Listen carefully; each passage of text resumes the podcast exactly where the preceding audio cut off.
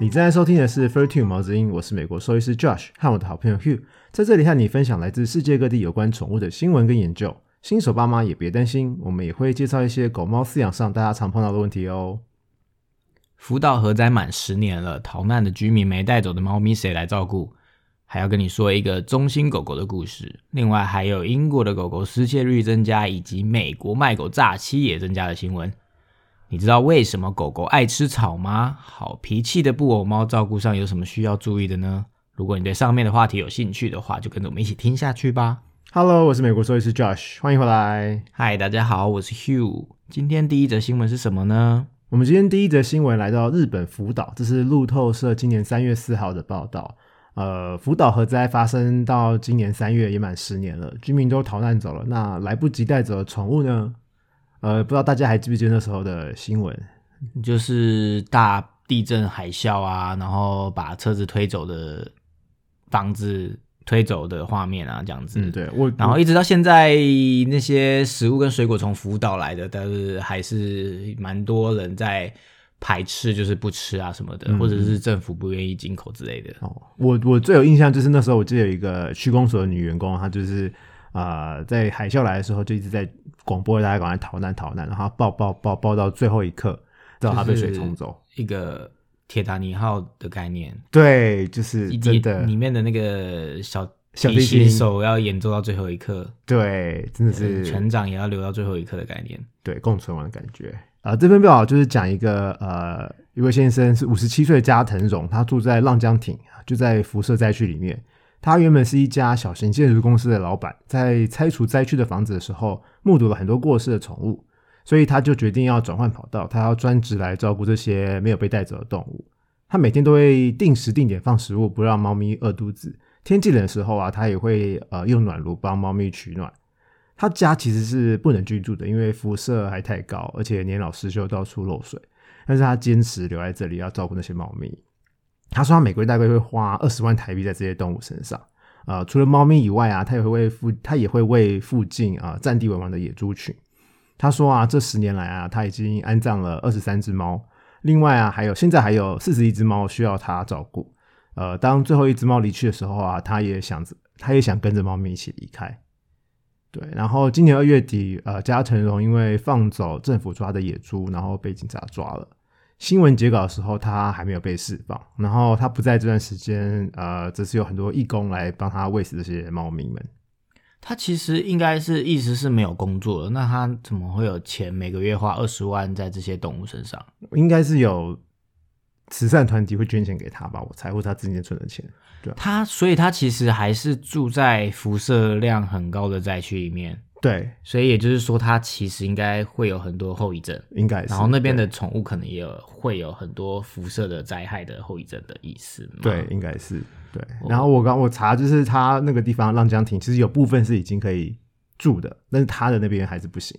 但是他愿意待在那边陪那些猫，反正他就是付出他的生命。他你说他最后一只猫离去的时候，他也要跟着猫咪一起离开，对也就是说他就是从容赴义的，想要陪那些动物到最后。那对这里面的动物医疗有人做吗？就是如果这些那些猫啊、动物啊生病怎么办？呃，有义工团体会来，然后我查就是有东京有兽医会来这边帮加藤看那些猫咪。对，哦然后这个呃新闻里面有很多猫咪啊、野猪啊，还有加藤龙的照片，大家可以去上面看一看。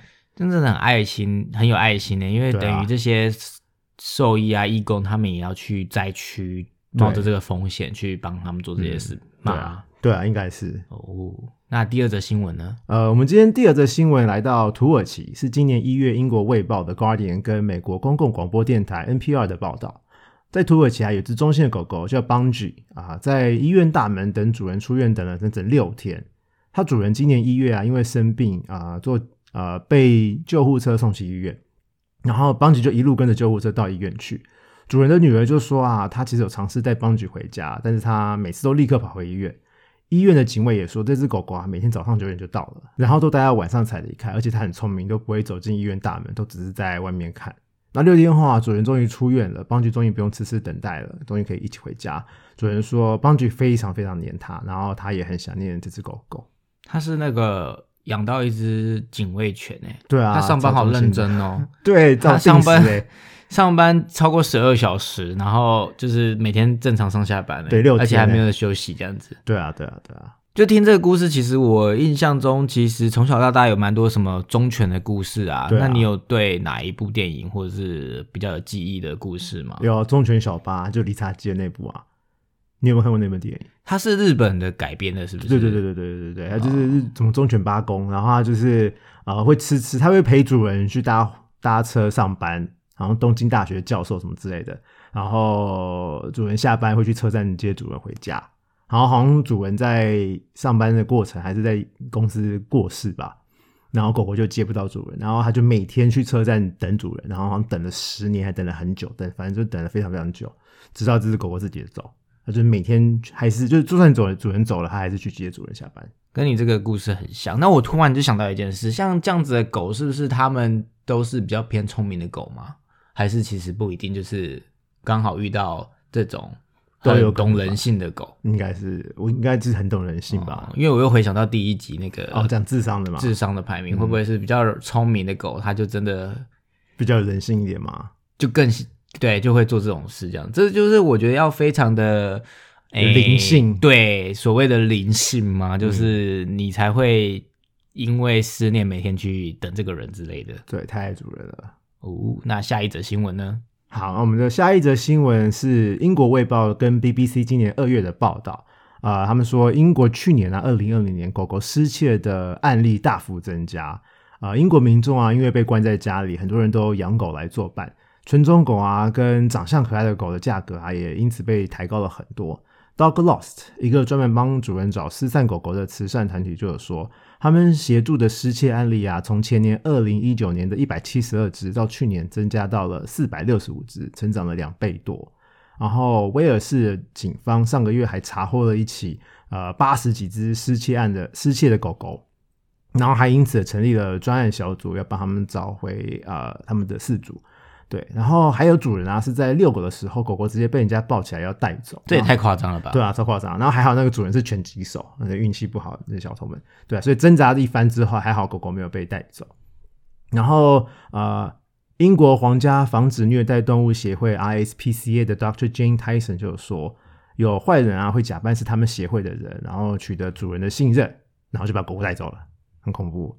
报道啊有提到两种类型的窃贼，呃，第一型是机会型的，在路上看到可爱的啊、名贵的品种，然后就想要把它抱走。另外一型是预谋犯罪，他们会在网络上啊，在 IG 啊，在 FB 上找名贵的品种，然后再来带走他们。这些是真的是因为现在疫情的关系，大家都在养狗，然后就会出现这样子的失窃的增加或者是抢夺的增加吗？对啊这也太夸张了吧？对啊，因为大家在家里无聊就想要养狗啊，然后然后所以现在在市场上狗狗的价钱都越来越高的意思吗？嗯，对啊，对啊，对啊，我有查都越来越高，越来越贵。然后而且大家都喜欢养有品种或是那种长相就看起来就很可爱的。啊，这样对其实不太好哎。对啊，所以英国警方就建议大家，就是 Po 文要小心，不要让小呃小偷有机会或强盗有机会用社交软体来锁定这些可爱的狗狗。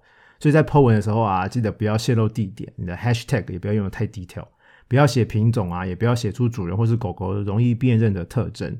遛狗的时候啊，也要牵绳，在公共场所不要放狗狗独自一人，就算在自家院子也要小心。啊、有些人出去买东西啊，会把狗狗绑在树上啊，或是绑在呃路边啊、然后跑进去买一下咖啡，逛一下商店，这一定要避免。这个在台湾没有发生，不会有人这样子吧？对，在台湾应该不会带着，很少会放他一个人。在国外比较会容易，对，因为这是英国啊，所以英国可能就会嗯绑在树上或绑在脚踏车上，然后跑出去买个东西，对，然后这样就会被抱走了，对。然后民众碰到抢劫啊，碰到小偷一定要报警。在英国偷狗可以最高可以关七年，所以民众在购买宠物的时候啊，也要小心，不要买到偷来的或是别人的宠物。然后如何避免呢？就是呃，先带去兽医院看有没有晶片，然后记得要找呃有规模的商家买，不要在路边路上随便就是找到的人买。然后不知道大家有没有 follow 到，就是呃上个月月底啊，Lady Gaga 的两只发豆也被抢了，然后那个帮他遛狗的那个人还被开了一枪，对，那个人受伤了，对啊，然后新闻还有访问那个人，还有狗狗又找回来又有有狗狗找回来了，哦。然后 Lady Gaga 好像还没悬赏了蛮高的钱的，所以你这样子的案例就是一定要打晶片的话，就算是被夺走了，然后也找得回来吗？还是他就没有办法卖人？我问你，打晶片他可以把它再拿掉吗？很难呢、哦，是哦，他打晶片是打在哪里啊？是打在呃皮下组织，就是皮肤跟肌肉中间一个空间。它是一个多大的东西？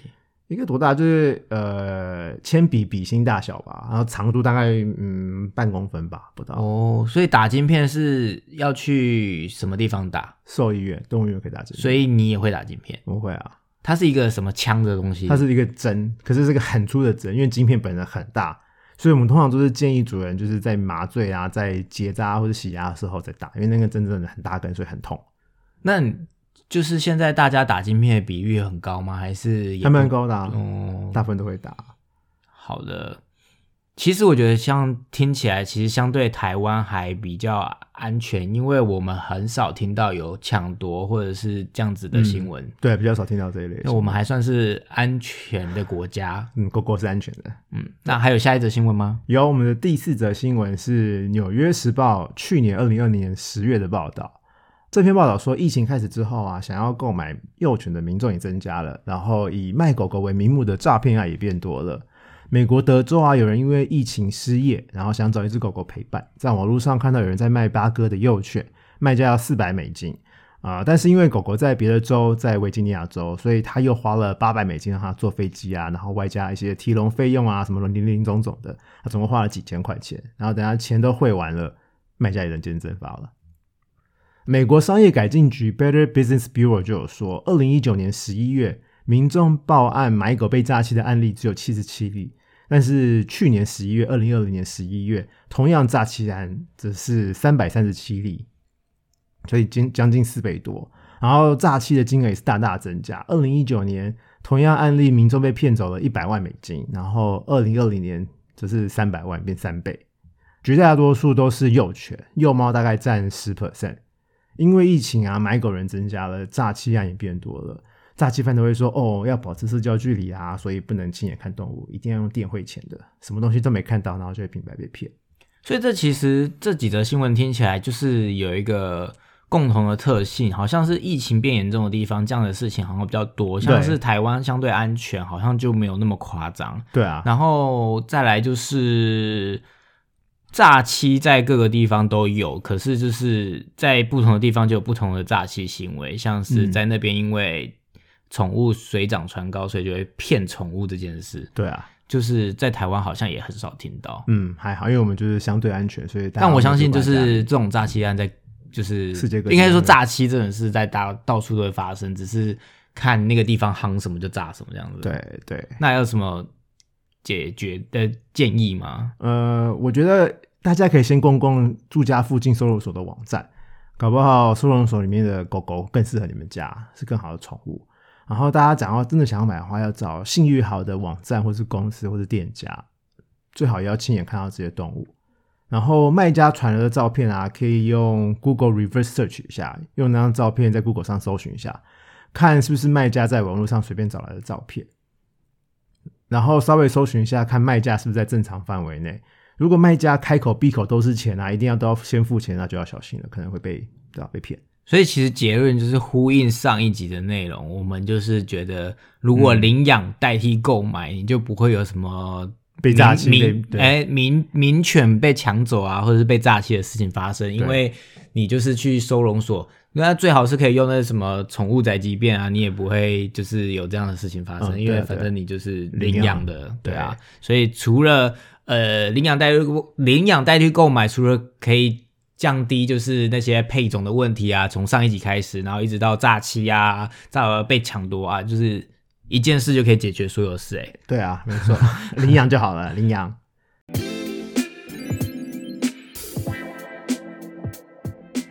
再来就是我们第二阶段的 Q&A 时间，今天你要讲解什么样的问题呢？我们今天要讨论就是为什么有的人的狗狗这么爱吃草？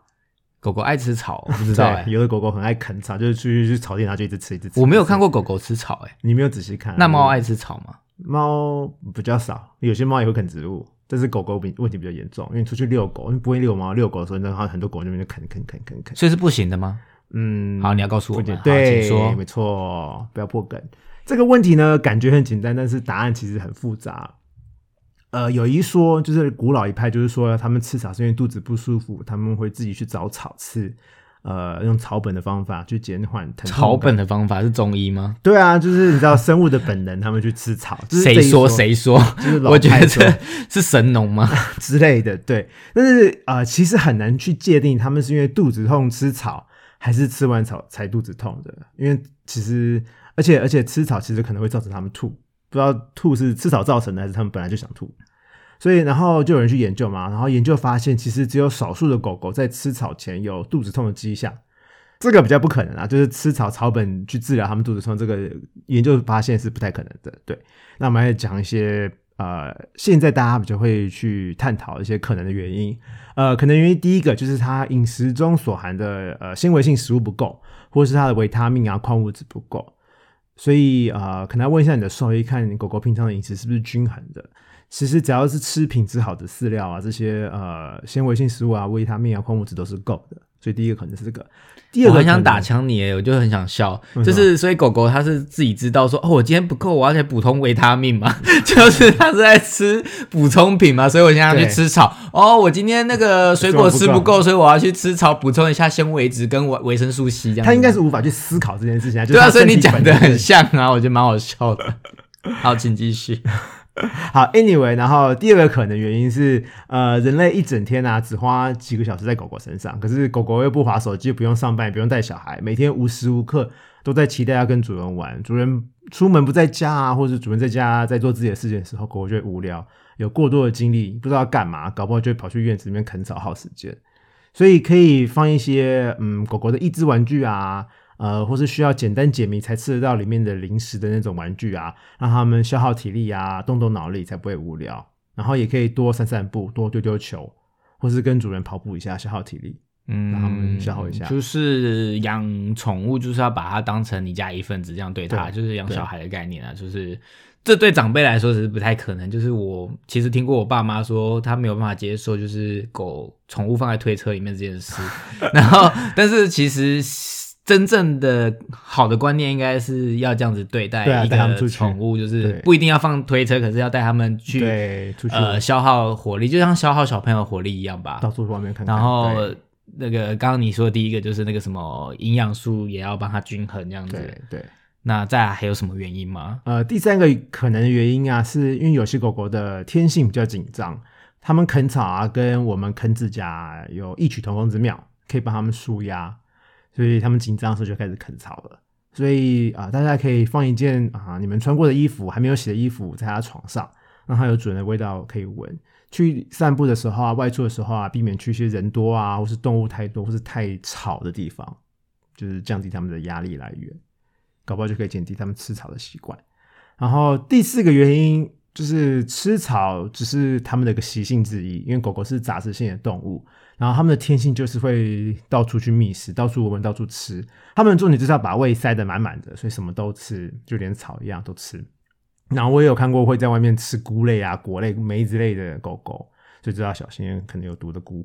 对，因为这个是习性的问题啊、如果没有造成太大的问题的话，其实不用太在意。然后最后最后一个原因呢，就是他们就是单纯爱吃草而已。呃，结论就是要先了解一下他们为什么爱吃草。如果大家注意到你们家狗狗有明显肠胃道的问题的话啊，会上吐下泻啊，啊、肚子一直叫啊，呃，或者他们一直会朝肚子抓抓抓的话、就一定要去看医生。如果是食物不均衡的话，那就要换食物了，或是补充缺乏的营养素。那如果没有什么太大的问题的话，少量吃其实还好，但是建议还是不要，因为毕竟草可能会有外面那种草可能会有啊、什么杀虫剂啊、肥料的，搞不好还有寄生虫，所以尽量还是不要。然后大家可以用训练方法帮他们戒掉吃草的行为。散步的时候啊，带好吃的零食，他们一开始吃草就带他们走开，或是叫指令叫他们过来啊，或是坐下，让他们分心。然后动作做对之后就给零食。总之呢，就是让他们分心，而且让他们知道有 follow 主人的指令，有做这些动作才有零食吃，慢慢让他们戒掉吃草的行为。今天这个问题是你之前有遇到过有人来问你，就是在国外的时候嘛？对，超长啊，就超常问的。所以这真的是有，就是那些文献可以研究，就是有什么方法可以让他们这样子。所以真的有人专门在训练他们，不要吃草这样子。对啊，对啊，就很多主人都可以好酷哦。这是在台湾，我觉得会不会比较少发生啊？还是啊因为就像是你说的，什么院子，很多在台湾其实是没有院子，可是去大家都公园去公园散步，去河堤散步，也是会看到狗那边啃草啊，所以可能开心，主人就一直拉拉拉拉拉。其实听众可以留言，就是你有发现你的狗爱吃草，然后你有觉得它是个问题吗？因为像以我啦，我不知道，虽然我没有养过宠物，可是我觉得，我觉得我可能会不在意，哦，就是因为可能太少有机会让他吃到草或什么，哦所以其实我觉得。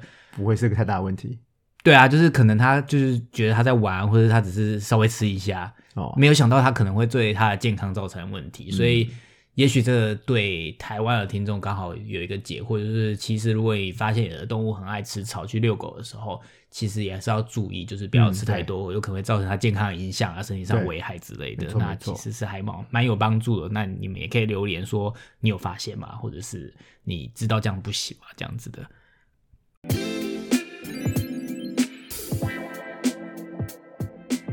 好，来到最后尾声，今天你要介绍哪一个品种呢？我们今天要讨论玩偶猫 （ragdoll），又叫做布偶猫为什么叫玩偶猫？